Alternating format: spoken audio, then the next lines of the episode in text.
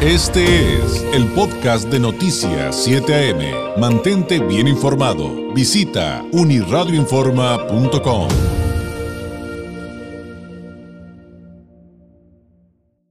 Eh, oiga, hubo eh, pues un ejercicio de relevo en el Cotuco Tijuana, en el Comité de Turismo y Convenciones de nuestra ciudad. El presidente electo para el periodo 2023-2024 es el doctor Karim Chalita Rodríguez, a quien le agradecemos nos tome la llamada en esta mañana de lunes. Doctor, qué gusto saludarlo. ¿Cómo está? Muy buenos días.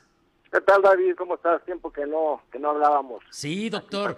Oiga, y ahora en este frente, bueno, déjeme contarle así rápido que el doctor nada más es doctor, también estudió Derecho, tiene otras áreas de preparación, es un eh, experto en el tema del turismo, del turismo de salud, del turismo de bienestar. Doctor, eh, ¿cómo viene esta nueva responsabilidad al frente de Cotuco y cuáles ve que sean los principales retos en lo que estamos viviendo hoy por día, que, que sin duda hay enorme cantidad de temas de los cuales hablar, ¿no?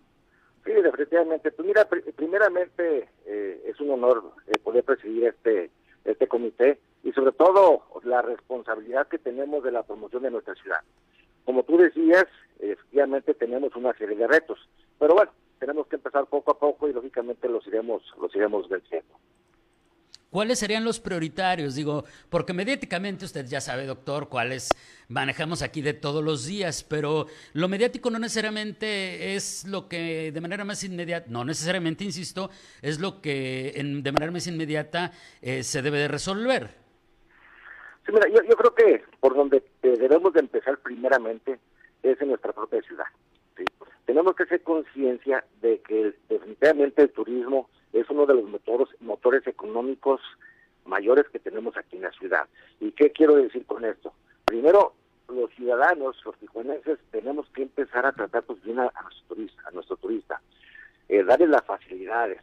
Lógicamente, ¿verdad? esto pues, requiere pues, una gran campaña para que realmente eh, nos caiga el 20 de que así, así como hay ciudades que son, digamos, allá en, en Cancún, lamentablemente ahorita lo que pasó en, en, este, en Acapulco, pero bueno, todo ese tipo, todo ese tipo de, cosas las tenemos que hacer, porque muchas veces también es la percepción que puede tener el turismo, el turista.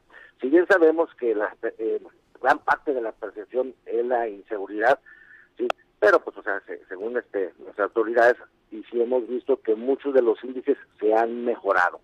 ¿sí? Ahora, yo te puedo decir que hay mucho turista que viene y que viene a constatar realmente si realmente somos una ciudad segura. Y cuando tú ves, cuando ellos eh, lógicamente ponen en sus blogs, en sus, en su, en su YouTube, en su Instagram, están contentos en general. Sí habrá casos en los cuales pues no se van tan contentos, ¿no? Pero tenemos eh, eh, otras cosas también que resolver. Y otro de los retos que tenemos que definitivamente nos ha afectado a través de los años, pues son nuestros cruces fronterizos, ¿no? Y hablo tanto de México a, de Estados Unidos hacia Tijuana como de aquí para allá. Porque si el, pues muchas veces la gente sí la piensa, ¿no? O sea, sobre todo los fines de semana que si te va a hacer dos, tres horas de allá para acá y de aquí para allá otras dos, tres horas, pues a veces es un, es un inhibidor. Y justamente en ese sentido habrá propuestas, eh, tienen eh, planeado más reuniones con las autoridades, ya ve que incluso entre tantos temas está el asunto pendiente de la Garita 2, pero también que si la fila de San Isidro la suben a la canalización, pero insisto, no son todos los temas, hay eh, pues en el tema de la movilidad situaciones bastante más complejas, ¿no? Sí, no, definitivamente. Sí, claro, claro que estamos en contacto con las autoridades, o sea, formamos parte de esas, de esas mesas, pero hay que recordar que mucho de este tema pues, es federal, ¿sí? Entonces sí es federal tanto de el, tanto del gobierno de Estados Unidos como el de aquí de, Tijuana. Y pues bueno, o sea, una de las cosas que nos corresponde a nosotros como ayuntamiento pues es tratar de que las, nuestras vialidades, por lo menos para poder llegar a esa a esa línea, pues es facilitarlas, ¿no? Y ahí, pues, y ahí hablamos desde una buena señalética, desde una buena coordinación de nuestros semáforos, y pues bueno, y, eso creo que nos puede ayudar un poquito. Y, y, uno de los temas más fuertes, me imagino, sigue siendo el turismo de salud, doctor. Ah, no, sí, definitivamente. Fíjate que, le, pues bueno, lo que es el turismo de salud, el, el turismo gastronómico, el turismo de reuniones, sabemos que son de los más fuertes que tenemos aquí en la ciudad. Sin embargo, ahorita traemos unos proyectos para tratar de aumentar otro tipo de turismo. Y aquí te hablo yo del turismo social Por ejemplo, el turismo social, hay que encontrar paquetes para que la gente con recursos limitados pues, realmente pueda venir también a disfrutar de nuestras de nuestra ciudad. Y aquí pues eh, haremos unos programas y hablaremos con los diferentes eh, prestadores de servicios turísticos pues para que se pongan a modo y que también aumentemos. También tenemos un turismo cultural eh, que realmente pues hay que presumir, ¿no? Tenemos iglesias, tenemos el Secus, Casa de la Cultura, el CIAR, el IMAR, y todo eso hay que promocionarlo, ¿no? Y hay otro que muy pocos países lo tienen, que es el turismo incluyente. Sí, aquí te abro desde tener nuestros accesos, desde que tengas una lectura braille en los, en los hoteles y los espacios amplios para que la gente con limitaciones pues pueda deambular perfectamente bien. Yo creo que si eso lo explotamos bien y si hacemos realmente conciencia, inclusive para la misma población de aquí de, Tijuana, pues van a, créeme que va, vamos a tener otro tipo de turismo y haremos ahora sí que una, una cuestión incluyente.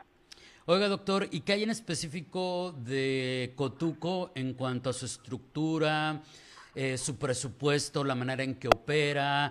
Eh, también hay un grupo de ciudadanos que ya ve, usted ya los habrá escuchado, que dicen que Cotuco ya cumplió su ciclo, que ya debería desaparecer, pero usted, pero usted ha sido consejero de Cotuco muchos años. Eh, tengo aquí el dato que 14 años ha sido consejero, entonces le ha tocado ver esta evolución. ¿Cómo están actualmente en materia de presupuesto? Y de, y de actividades que realmente Cotuco eh, tenga la capacidad de cumplir con, con el objetivo que, que, se está planteado, ¿no? Sí, definitivamente. Mira, yo creo que Cotuco ha, pasado por varias etapas, ¿sí? y, la verdad es que cada uno de nuestros presidentes pues ha hecho lo mejor el, según sus, sus capacidades para poder mantener el, el, organismo. El organismo pues es el encargado realmente aquí de la ciudad de hacer la promoción y nadie que mejor que un organismo que sea de aquí mismo para que haya la promoción aquí de Tijuana. Hay que recordar que nosotros somos un órgano híbrido, sí, porque está conformado por gente de gobierno, está conformado por particulares, sobre todo por organismos empresariales y por gente que se dedica al turismo y, y somos una paramunicipal. Sí, recibimos recursos de nuestro ayuntamiento.